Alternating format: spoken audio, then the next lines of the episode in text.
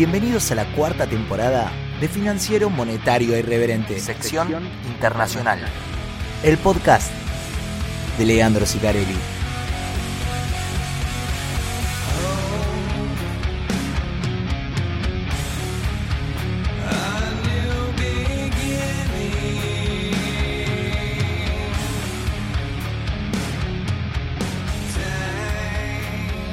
Bienvenidos a el quinto episodio de la cuarta temporada de Podcast. De este lado, Leandro Sicarelli en su versión internacional para traerles el resumencito semanal de las discusiones de mercado, principalmente en Estados Unidos, pero hoy vamos a poder decir que es a nivel global, porque hay algunos comentarios que voy a hacer sobre el final de bancos centrales como Canadá y Australia, que están en una parte muy particular del ciclo de endurecimiento de la política monetaria, que tuvieron meeting, decisión de tasa y dejaron algunos mensajitos eh, esta semana. Así que la propuesta para hoy es básicamente cinco puntitos. Voy a hacer un comentario general de cómo.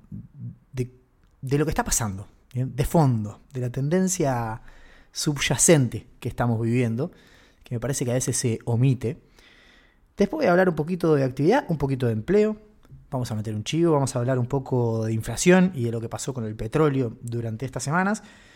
Y finalmente vamos a cerrar con lo que les mencionaba de bancos centrales alrededor del mundo, también tomando decisiones de tasa, mandando algunos mensajes. Entonces, nada, para ir un poquito también abriendo el paraguas siempre que podemos. A los que están hace tiempo saben que lo hacemos. Bien.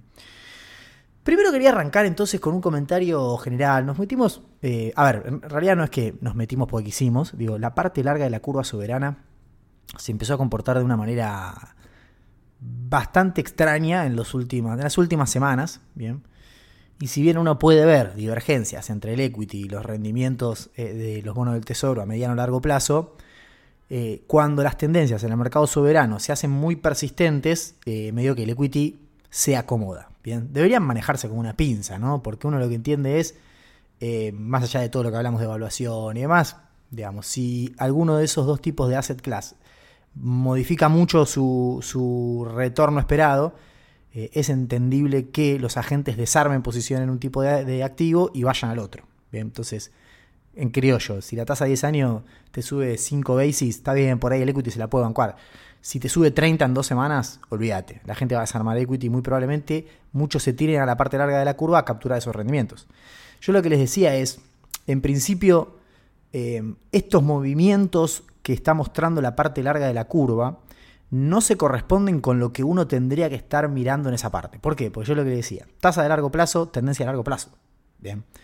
Las tasas de largo plazo en Estados Unidos o en cualquier parte del mundo deberían recoger cuestiones estructurales de la economía. Yo les mencionaba la demográfica, les mencionaba el tema de la productividad, les mencionaba el tema de eh, la volatilidad macroeconómica también es otro tema, el gap de actividad, hay un montón de cosas más de tipo estructurales que no varían de una semana a la otra. Bien. Entonces yo me quejaba bastante de esa actitud de intentar explicar los movimientos de la curva soberana, que eran violentos, por cositas del, corto plazo. Decir, che, al final parece que la economía va a crecer un poco más. Listo. Eso explica eh, la suba de la tasa de 10 años. Yo no sé si que justo este trimestre crezca un poquito más le pega a las tasas de largo plazo. Bien. Bueno, cuando la semana pasada retomábamos el tema, yo un poco suavizaba ese mensaje diciendo, bueno, a ver, eh, en el corto plazo la volatilidad se puede explicar por si este trimestre hay o no soft landing, lo que va a implicar en la parte larga de la curva, tres veces más, tres veces menos, diez.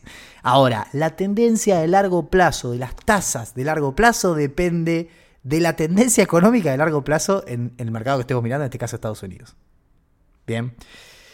De hecho, si uno se va a la literatura, que intenta explicar eh, a qué se deben los movimientos de tasas de largo plazo eh, que existen en los países, y sobre todo porque de los 80 para acá las tasas reales han caído mucho y de manera sistemática, entonces ha habido mucha investigación al respecto. La conclusión es siempre la misma, digo, tasas reales de largo plazo dependen de condiciones económicas de largo plazo, bien, productividad, demográfico, todo esto estamos charlando.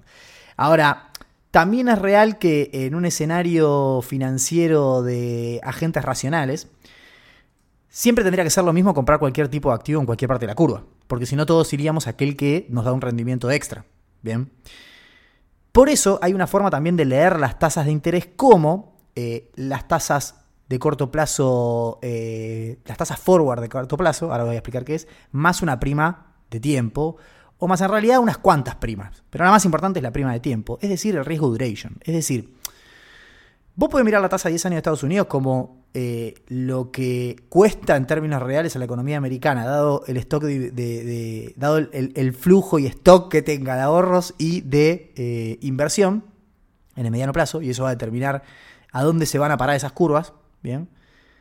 O vos podés pensar la tasa de 10 años de Estados Unidos como aquella, en términos reales, o sea, descontando el efecto de inflación esperada, como aquella que te iguala eh, la inversión con el ahorro. Bien, y entonces cambios en la composición del ahorro o la inversión por cuestiones demográficas, productividad, te van a modificar esa tasa real de largo plazo. Y eso es lo que todos pensamos. Eso es lo que va a determinar la tendencia de largo plazo de las tasas de interés reales. De largo plazo. Bien. Ahora, es verdad que si los mercados fuesen 100% eh, eficientes, uno podría pensar la tasa a 10 años, por ejemplo, voy a poner un ejemplo puntual, como la tasa a 2 años roleada 5 veces, por ejemplo, que sería la tasa forward. Bien, es decir, si el mercado funciona bien, rolear la tasa de 2 años 5 veces o comprar algo hoy de 10 años tendría que dar lo mismo. En realidad, rolear la tasa a 2 años puede salir mejor en caso de que en el medio se modifiquen las tasas. Por eso, en la tasa 10 años, uno podría interpretar que hoy la tasa 10 años es la tasa forward a 2, roleada 5 veces, más una prima por duration, que es lo que se llama una TER premium, o sea, un premio, bien, por irme en la parte larga de la curva. A veces lo discuto con algunos colegas, digo, a veces se entiende como que el premio por ir a la tasa 10 años es que te paga más. No, en realidad eso te está recogiendo el riesgo duration. Neta de riesgo tendría que ser lo mismo comprar 2 que 10. Bien, no importa si se entendió esto, pueden googlear, investigar un poco más. A lo que voy es, si uno lee la tasa 10 años como tasas de menor plazo en el futuro, más una prima de riesgo, llamémosle, por el efecto duration o por efecto liquidez o por efecto crédito, cualquiera de los efectos, pero es principalmente duration, ¿bien? Porque como es un bono más largo, eh, varía más su precio ante modificación en la tasa de interés, el concepto de duration. Entonces, si uno interpreta las tasas de largo plazo como las cortas forward más una TER premium, entonces lo que pasa en la parte corta de la curva sí me puede pegar en la parte larga. Entonces, si hay o no soft landing este trimestre, me importa para la parte larga. ¿Por qué? Por el efecto forward de las partes cortas. Bien, porque si yo pienso que va a haber un higher for longer en la, de la Reserva Federal y la parte larga va a seguir pagando mucha más tasa, bueno, eso me puede pegar en la parte larga de la curva porque esa tasa forward que yo estoy implícitamente poniéndole a la de 10 años va a quedar más alta. ¿Por qué? Porque la Reserva Federal se va a quedar ahí. Si se queda ahí, las tasas a dos años se quedan ahí. Si se quedan ahí, entonces por ahí me conviene ir a dos años. Y quedarme en dos años. Entonces yo te voy a pedir más premio duration hacia adelante. Tal vez. O tal vez no, dependiendo. Bien. Es todo un lío calcular esto así. De hecho, nada, hay un montón de papers de la Reserva Federal. Eh, la Reserva Federal eh, de Nueva York lo calcula, digamos, hay datos de esto. Y de hecho, las bajas en términos reales que hemos visto estas últimas décadas de las tasas de interés de largo plazo de Estados Unidos se condicen con una caída de la TER Premium. Eso significa en realidad que no se puede explicar por inflación ni por forward, hay que explicarlo por componentes estructurales, como son lo demográfico y todo esto que venimos hablando. Ahora, a lo que voy con todo esto, que es medio un lío, pero no importa, eh, es que daría la sensación de que las tasas de largo plazo tienen una tendencia de mediano o largo que tiene que ver con cuestiones estructurales. Ahora, la volatilidad intradiaria o intrasemanal puede estar embebida de lo que vaya pasando en la parte corta de la curva, simplemente por una cuestión de arbitrajes. Bien. ¿Cómo pensamos los arbitrajes? Como le decía, también podemos pensar la tasa de 10 años como la tasa eh, forward em, de una tasa corta más eh, una prima de, término, una prima de plazo. Bien. Es muy técnico, sí, es muy técnico. Bien. Ahora, lo más importante en realidad para mí es de qué lado me pongo en esa tendencia, para qué lado voy. Y yo te diría, mirá, los componentes estructurales la mayoría te da que, que, el, mundo de tasas de interés bajas habría llegado a su fin. Y ese era como el comentario general que se retiró. Pero digo, yo les, les, venía diciendo, estamos como en una especie de cambio de ciclo porque Estados Unidos ya está como llegando al tope de la política monetaria de endurecimiento y a su vez va a entrar en recesión y ahí cambia el ciclo. La recesión te lo debo, pero indistintamente si hay recesión o no, ya no importa porque digo, estamos incluso ante un cambio aún más grande todavía, que es un cambio de paradigma global en los mercados financieros. Nosotros venimos de, desde los 80 para acá, en una tendencia de caídas de tasa de mediano plazo que se explica por un montón de cuestiones estructurales. ¿eh? De 2008 para acá están los, los quantitative easing. O sea, tuvimos a los bancos centrales comprando títulos en la parte larga, con lo cual es obvio que las tasas van a ser bajas. Bien. Más allá de que encima en esa parte en general no hay mucho activo, mucha cantidad de activo seguro, entonces van todos a parte larga del tesoro.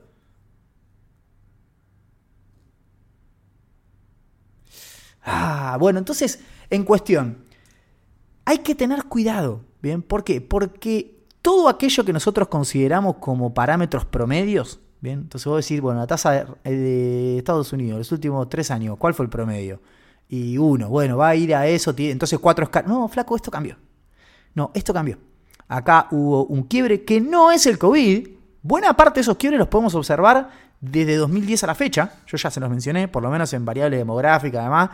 Buena parte de eso se, eh, se observa en la última década. El COVID por ahí aceleró alguna tendencia, pero todo apunta, todo indica a que estamos cambiando de paradigma. pueden meter ahí el componente de desglobalización, todo eso que hay mucho, el dólar pierde poder, las zonas eh, monetarias que se van armando, un mundo multipolar, sí, no sé, la verdad que yo me dedico más a lo financiero, no sé, lo político y geopolítico, si está jugando semejante papel, pero efectivamente estamos yendo a un cambio de régimen, vamos a ir a un mundo de tasas más altas. Todos los retornos a la media se suspenden, ¿bien? Porque, o sea, básicamente está cambiando, hay tendencia está cambiando, de hecho, la tendencia porque iríamos para abajo, ahora vamos para arriba. Entonces no hay ni retorno a la media ni nada, hay que ir con cuidado, porque a cualquier analista que tiene 10 años de mercado, y me pasa a mí, le decís la tasa 10 años en 4,5 y te dice, boludo, comprate hasta los huevos. Bueno, yo creo que hay que comprarse hasta los huevos en 4,5 porque no sé cuánto más pueda ir. Pero digo, ojo porque tal vez no sea tan techo como lo pensamos, ¿eh? Yo te podría decir, lo que sí, tranquilamente te diría, no la veo en 350 en el corto plazo. La verdad que no la veo. Que es ir más en torno a los promedios anteriores o bajar un poquito más, incluso. No la veo tampoco, porque no creo que volvamos a un escenario, eh, en este caso pre-COVID o en este escenario pre-2010. Entonces, estamos ante una transformación bastante interesante en los mercados globales, que se expresa muy bien en las curvas soberanas, sobre todo en la americana. Y si la curva soberana americana eh, cambia, van a cambiar las de todo el mundo. Bien. De hecho, en general se mueven en tándem las tasas soberanas de largo plazo de todos los países desarrollados, por lo menos. Bien. Siempre puede haber alguna excepción, tipo Japón, pero digo, en promedio, medio que, medio que andan por ahí. Esta semana tuvimos el libro Beige de la Reserva Federal, donde rejuntan un par de comentarios de los distintos bancos centrales, de las distintas sucursales, llamémosle, eh, del Banco Central de Estados Unidos. Bien. Tuvimos algunos datos de, lo que viene de la expectativa. Tenemos los NOCAS de, de los distintos bancos, el de Nueva York, el de Atlanta, etcétera, el de San Luis, todos dando data de cómo ven en el tercer trimestre la actividad americana. A todos les da que un poquito. Eh, a ver, las encuestas dan, se suaviza, no vamos a crecer tanto este trimestre. Cuando vos vas a los Noucas, en realidad todavía están todos en niveles. El de Nueva York está en 3,8, creo, 3,9. Eh, el de Atlanta en 5,6. O sea, la economía americana que si vos mirás el gap de actividad está por arriba, o sea, está por arriba de su, de su crecimiento tendencial y no daría la sensación de que se esté eh, desacelerando lo suficiente como para crecer a una velocidad más crucero. Bien. Todas las probabilidades de recesión implícita, las encuestas, etcétera, etcétera, etcétera, eh, nada, sigue cayendo la probabilidad de una recesión, que técnicamente tendría que ser dos trimestres seguidos de caída de la actividad. Eh, como yo le decía, el cambio de ciclo igual no es una cosa que vos digas, el cambio de ciclo chiquito, ¿no? el de largo plazo, sino el chiquito es, no es una cosa que van a venir y te van a decir, em, che, mirá que el mes que viene entramos en recesión, ah, bueno, ya estaba avisado. No, la verdad que van a empezar a venir los datos mal de una semana para la otra y ahí nos vamos a dar cuenta que se había pudrido hace un mes. De hecho, con los datos de empleo, y ahí me muevo hasta este segundo eh, ya tercer punto que quería marcar, los datos de empleo muestran un, eh, un afloje del mercado laboral bastante violento. O sea, de repente el mercado laboral se despicó bastante. Bien, es verdad que eh, no está habiendo grandes eh, ¿cómo se dice? Despidos. No hay un nivel de despidos muy alto, básicamente, porque todas las empresas saben que está complicado conseguir laburantes. Bien, sigue así la cosa. Las contrataciones están medio como desacelerando. Y como ya vimos los últimos datos que tuvimos de empleo la semana pasada, hubo un salto en la tasa de participación laboral, que está en 62,8, todavía está lejos de los niveles prepandémicos, o sea, gente laburando, buscando laburo. Eh, en niveles prepandémicos era 63,3, o sea, hay casi un... ¿Cuánto es esto? 2, 3, medio punto de tasa de participación menos. O decir, bueno, medio punto, o sea, son casi un millón de tipos. O sea, son 800.000 personas menos en el mercado laboral. Bien, con este mercado laboral y la, tasa de participación de la prepandemia, te tendrían que aparecer 800.000 personas más. Y eso podría volcarte el ratio eh, de vacantes sobre desempleo. Lo bueno es que ese gap, vieron que hay un gap entre que yo les mencionaba, se llama ley de. ¿Cómo es el autor? Ver, eh, no me sale. No importa. El ratio de, de vacante y desempleo y la tasa de desempleo se mueven como una pinza y muy correlacionada. Bueno, yo les conté, después de la pandemia eso se rompió. Estructuralmente cambió. La tasa de desempleo bajó mucho. Sin embargo, eh, se hizo eso con un mercado mucho más picado del que vos tendrías que tener. Y eso lo observas en la tasa de vacantes sobre desempleo, que llegó a estar casi en dos. O sea, dos puestos por cada uno que busca. Bueno, decía, hay que cerrar ese gap. Entonces todo el mundo le dice a Powell, mira, Powell, vas a tener que llevar el desempleo a 4, a 5. Y Powell lo que dice es, no, no, no, si aumenta la tasa de participación, si vienen más inmigrantes, que pin, que pan, por ahí podemos llevar la tasa de desempleo de 3,5 a 4 con toda la furia, o a 3,8, y el ratio de... Eh, vacantes sobre desempleo puede caer y me cierra el gap sin generar un caos. Bien. Bueno, algo de eso estamos viendo. El dato de desempleo, el último, el viernes pasado, pegó un salto y ya no está más en 3,5, sino que está en 3,8. Bien, y el ratio de vacantes sobre desempleo, que estaba en 1, eh, ah, no me acuerdo cuánto estaba, 1,6 estaba, bajó a 1,4. Con lo cual ese gap se empieza a cerrar. De hecho, en el libro Beige, buena parte de todos los que de los testimonios se recompilaron, la mayoría de empresarios y demás decían que la ganancia salarial del segundo semestre muy probablemente iba a aflojar. Porque los últimos meses estamos viendo que está creciendo eh, el salario más que la inflación. Es básicamente porque hay una desinflación más rápida de la que se espera. Entonces, como la desinflación se aceleró, te termina quedando alto el salario en términos reales, por eso viene recuperando estos últimos meses. Bueno, eso se va a cortar. Bien, ¿y por qué? Pasa eso? Bueno, básicamente porque, primero que, ahora vamos a hablar de inflación, no va a seguir bajando como viene bajando, pero en segundo lugar, básicamente que el mercado se empieza a destrabar un poquito. Si el mercado laboral se destraba, el aumento salarial va a ser menor, bien, por contrapartida. Si ustedes se fijan en la cantidad de puestos abiertos, bajó, sigue bajando. Y la tasa de renuncias, como ya les dije, estaba en nivel prepandémico, volvió a bajar y está en niveles prepandémicos. Se empieza a normalizar el mercado de trabajo por ahí está doliendo. Y por eso yo le decía lo del cambio de ciclo. De repente es 3,8 el desempleo. ¿eh? En tres meses pasó a 4,5 y ¿qué hacemos? No sé. Bueno, sí, va a ser rápido. No va a avisar. ¿Bien? No va a avisar. Se va a deteriorar rápido si es que esto se deteriora. ¿Bien? Sobre todo porque hay buena parte de lo que está sosteniendo esto que es consumo, buena parte de eso financiado. Las familias siguen sacando créditos para consumo, Básicamente porque su equity principal, que es la casa, no sigue bajando de precio. Entonces tienen todavía para apalancarse, pero las tasas son más altas y los ratios de delincuencia, o sea, los, ratios de, mm, morosidad, llamémosle, empiezan a incrementarse. Sobre todo en ese segmento de créditos de consumo. ¿Eso qué significa? Significa que por ahora estamos bien, pero el día que los bancos digan, basta, no, ya está subiendo mucho la prima de riesgo, mucha previsión, ¿eh? no presto más, tuki. Eso no avisa. Es el miedo del segundo semestre ya estamos en el tercer trimestre. El tercer trimestre la economía americana va a crecer igual. O sea que, nada, ¿qué les voy a decir? Todas las alertas que yo fui poniendo, la verdad, todavía no se concretaron. Se pueden concretar en cualquier momento igual. Bien. Vamos a meter un chivo y seguimos con, con más en Podcast, que tenemos tema petróleo, inflación y otros bancos centrales.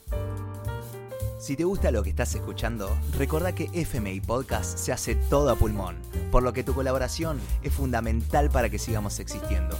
Ayúdanos con la difusión. Un retweet, 5 estrellas en Spotify o que lo compartas con un amigo. Todos bienvenidos. Gracias. Bien. Estuvo filosófica, ¿no? La primera parte. Eh, no, porque después hablaba con otro colega y una cosa que yo le decía es, no, a ver, las tasas de largo plazo, porque si fuese, me dice, pero boludo, lo que vos decís tenés razón, no puede ser, te varía 30 puntos, si es verdad que estructuralmente le digo, a ver, no es que la tasa va a quedar quieta toda la vida, porque en realidad los cambios estructurales uno los ve eh, en un año, dos años, cinco, diez. Entonces, si fuese 100% eso, y no hubiese un componente de oferta y demanda o de arbitrajes en la curva, eh, la tasa de largo plazo serían estables eh, a lo largo de la historia. Bien. O sea, en una semana no se tendría que mover nunca. Y bueno, todos los días se mueve porque hay compradores y vendedores. Buena parte porque alguien compra o vende, bueno, se puede explicar por factores de evaluación, factores de corto plazo y demás. Lo que manda igual es la tendencia, y la tendencia es, como ya venimos diciendo, em, determinada por factores estructurales. Bien. Finalmente, esta semana tuvimos un problema, que es que Arabia Saudita anunció que va a extender ese recorte de un millón de barriles diarios eh, hasta fin de año. Bien. Obviamente el petróleo saltó. Y ustedes ya saben cómo es esto. Cuando el petróleo salta, el precio de la gasolina, el combustible y demás en Estados Unidos salta. Bien. Hay una sola forma de hacer bajar el petróleo en un contexto donde eh, se reduce, se retrae la producción internacional y las exportaciones internacionales en realidad hay dos. Una es hard o sea, hacer mierda la actividad, que caiga la demanda y el precio del petróleo quede igual. No es algo que quiera la Reserva Federal, no es algo que quiera ningún banquero central del mundo. Por más de que estén dispuestos a pagar ese costo, no sería su escenario base lo que más quisiesen, ¿no? Lo mejor es un soft landing y ver cómo controlamos el precio del petróleo. Hay una forma de controlar el precio del petróleo, que básicamente Estados Unidos tiene un fondo estratégico de reserva con un montón de barriles de petróleo que los vende y hace bajar el precio. Bien. Si ustedes se meten en el reporte semanal de fondo y hacen el cálculo, básicamente hoy tiene, eh, no me acuerdo si eran millones, sí, creo que son 350 millones de barriles. Eh, a mediados de 2021, cuando empezó a vender, tenía 639. O sea, se fumaron. A ver, la temporada pasada decíamos se fumaron el 40% del fondo. Bueno, siguen vendiendo. Y a esta altura llevan fumados el 45% del fondo estratégico de petróleo. Bien. Lo bajaron a la mitad. Básicamente para parar la suba del precio del petróleo. ¿Seguirán haciendo eso? La última semana vendieron, o sea, siguen vendiendo barriles de petróleo para parar la suba de precios. Bien, o sea que de alguna manera compensan la baja de oferta de los países de la OPEP, por ejemplo, con eh, una oferta que es fumarse un stock. Bien. Bueno, extraer petróleo también es fumarse un stock, solo que está bajo la tierra, pero digo, los tipos tienen un stock de millones de barriles que van vendiendo. Algunos me dirá, el, Departamento de Energía estadounidense dice vamos a reponer ese, ese fondo, lo vamos a reponer, en, 72 dólares el barril de petróleo empezamos a comprar, no compraron un choto, todo mentira. Cuando tocó estuvo abajo de eso y no compraron nada. Habían dicho que iban a empezar a recomprar y no compraron nada. Ahora, hay algo que es real, que es, yo me pongo a pensar y digo, necesariamente tienen que rellenar ese fondo estratégico, porque el fondo estratégico lo armaron cuando Estados Unidos no era, eh, no se autoabastecía de energía. Hoy, con el no convencional, los tipos se autoabastecen, con lo cual tranquilamente pueden ir a un fondo que tenga la mitad del tamaño. Es decir, pueden no recomprar una mierda. Acá algún especialista en energía, si estoy diciendo algo mal, corríjame, ¿eh? porque yo tengo la rara virtud de cuando no soy especialista en un tema, aclararlo. No soy especialista en este tema, ¿eh? estoy hablando de lo que eh, en estos años he podido entender del mercado del petróleo. No soy especialista, pero digo, Estados Unidos crea ese fondo en los 70 eh, le da volumen en los 80, de hecho. Se hace de un stock para tratar de no tener tanta volatilidad, tantos shocks y demás. Es lo que discutían eh, Larry Summer y, Blanchard la semana pasada. Literal, Larry Summer le pasó la chota por la cara. Perdón que diga esto en esta sección, no soy de putear, pero eh, Blanchard lo corría. ¿Qué vos decís que va a haber otro shock de petróleo? No, digo que no se confíen con la inflación. ¡Pum! Esa semana otro shock de petróleo.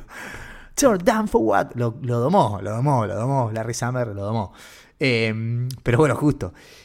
Cuestión que eh, no sé si necesariamente lo van a tener que rellenar, más allá de que el Departamento de Energía diga abiertamente que va a intentar hacerlo, pero que hace un año lo viene intentando y no está básicamente incrementando la cantidad de barriles en el fondo estratégico, sino que de hecho sigue bajando esa cantidad. Es la única herramienta que tenemos para bajar el precio del combustible, que baje el precio de la gasolina y no tener sorpresas en los índices de precio.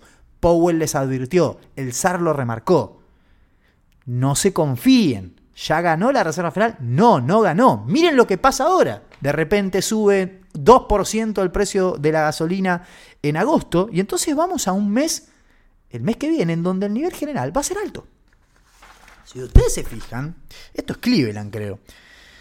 lo que espera de inflación el Banco Central eh, o la Reserva Federal de Cleveland para el PCE, que es nuestro índice favorito, esperen que lo tengo acá y no sé dónde está, es un 0,6% mensual. Venimos a 0,2, que es bastante eh, acorde con la meta de inflación. Bueno, vamos a ir al triple eso. Bien. Y en septiembre bajando a 0,4 mensual, desestacionalizado, PCE. ¿Y qué hacemos? ¿Va a haber otra suba o no va a haber otra suba? Si vos te vas a las probabilidades de, suba y baja, qué sé yo, los muñecos pasaron. No ponen una suba más en las probabilidades. Va a suceder, muchachos, yo lo lamento, pero bueno, está bien, pues no la pongas, no importa. Te la van a, por no ponerla vos, te la van a poner. Ahora, ¿se acuerdan la baja de tasas que la primera iba a ser hasta la semana pasada en mayo del 2024? Bueno, ahora pasó a junio de 2024. Y el presidente de la Reserva Federal de Minneapolis dijo esta semana lo que decían que iba a ser en... Un poco lo zareándola, porque dijo, lo que decían que íbamos a bajar en 2023, ahora ya dicen 2024, y yo querría advertirles que en principio no sé si no va a ser 2025. Tuki, Tuki.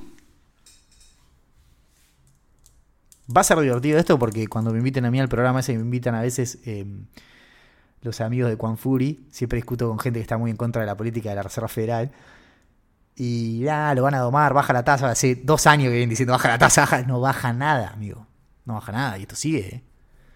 Sigue corriendo el mercado. La Reserva Federal sigue corriendo al mercado en ese sentido. En otros no. Igual no hay que verlo como una pelea. Digo, ahí aparece como el gen anti-Fed, que bueno, es muy típico de estas épocas de cripto operadores. Bien. Bueno, el petróleo eso nada, es un misterio. Hoy igual estaba recortando, creo que recortó 1%, estaba en 80 y pico el barril. Eh, la tasa de 10 años, no la nombré, pero volvió a subir a 4.26, le puso recontra el techo a Standard Poor's y fue una semana de miércoles. Tocó 4.30 creo esta semana, la tasa de 10 años, y llegó a tocar, a marcar justo, pero, pero anduvo por esa zona. Sí, el, petróleo hoy bajó 1%, o sea, está en 86 dólares el barril, el WTI, que es el que uno tiende a mirar, yo tiendo a mirar le dan mucha más bola al Brent en Europa y demás. De hecho, ya en Europa abiertamente están hablando de esta inflación porque con este esta nueva suba del petróleo y todo el lío energético que ellos tienen, ellos le pega más encima. Y ya los PMI vienen dando como el tuje, pues está muy mal Alemania. Bien. A nivel global, recesión comercial, porque China está comerciando menos. Hay un quilombo.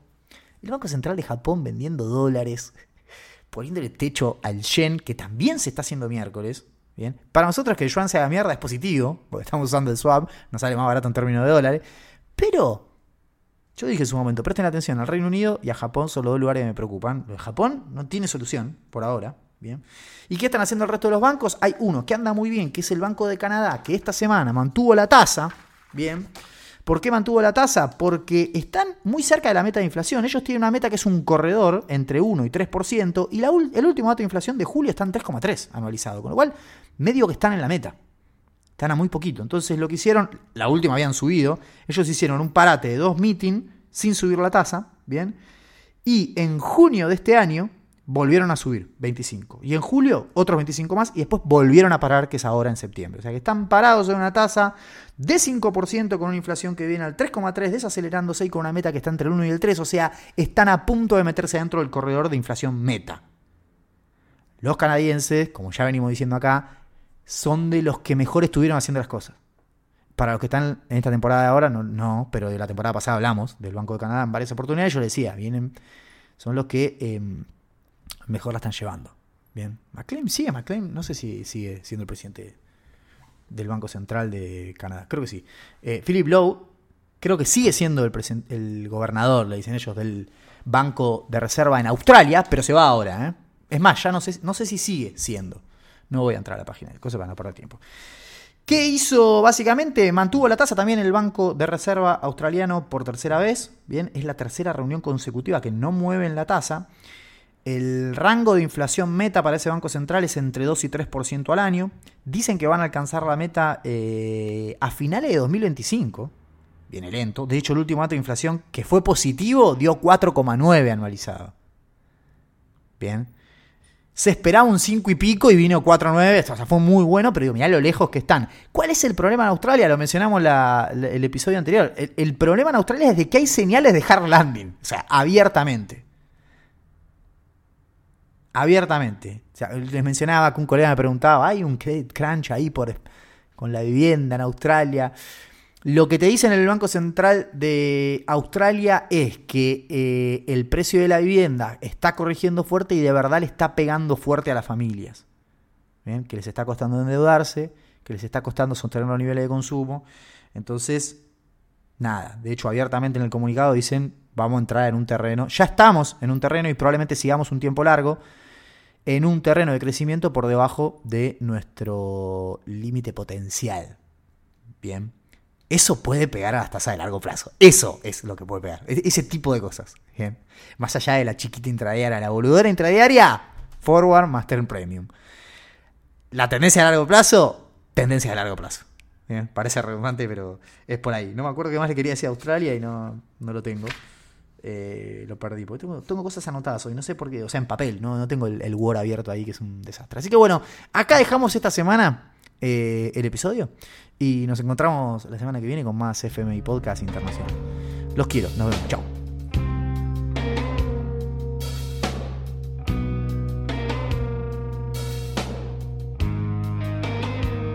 Acabas de escuchar FMI Podcast.